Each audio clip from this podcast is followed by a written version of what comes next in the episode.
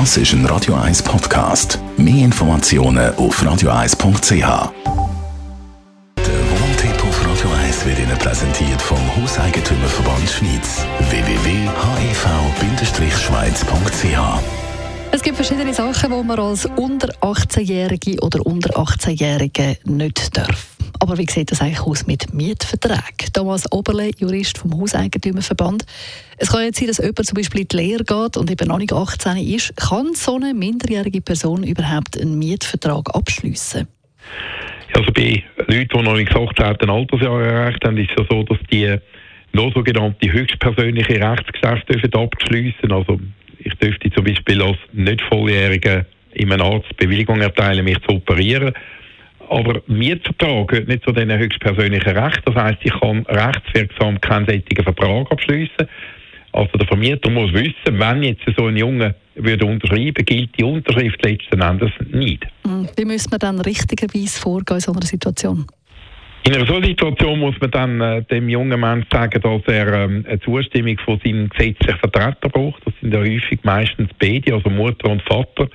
Wenn dann einer von diesen beiden, also in der Regel geht man davon aus, dass beide Sorgerecht haben.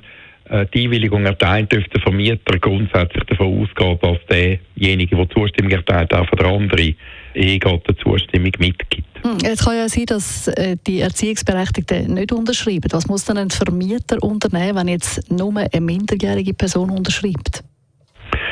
Also wenn man so einen Fall hat, wo der Mietvertrag bereits unterschrieben worden ist, jetzt findet man heraus, die Person ist gar noch nicht 18 Jahre alt gewesen, dann kann der Vermieter ja dann dem potenziellen Mieter, den er hat, oder der potenziellen Mieterin sagen, sie soll die Zustimmung von den Eltern im Nachhinein noch einholen, dann würde die Unterschrift rechtsgültig.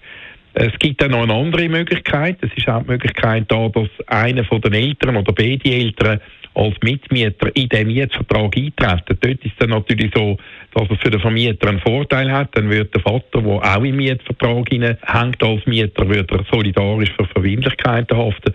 Man muss allerdings dann, wenn man ein Mitmietverhältnis hat, daran denken, dass man dann zum Beispiel eine Mietzinserhöhung beten muss, schicken, dass man eine Kündigung ebenfalls getrennt beten muss mitteilen.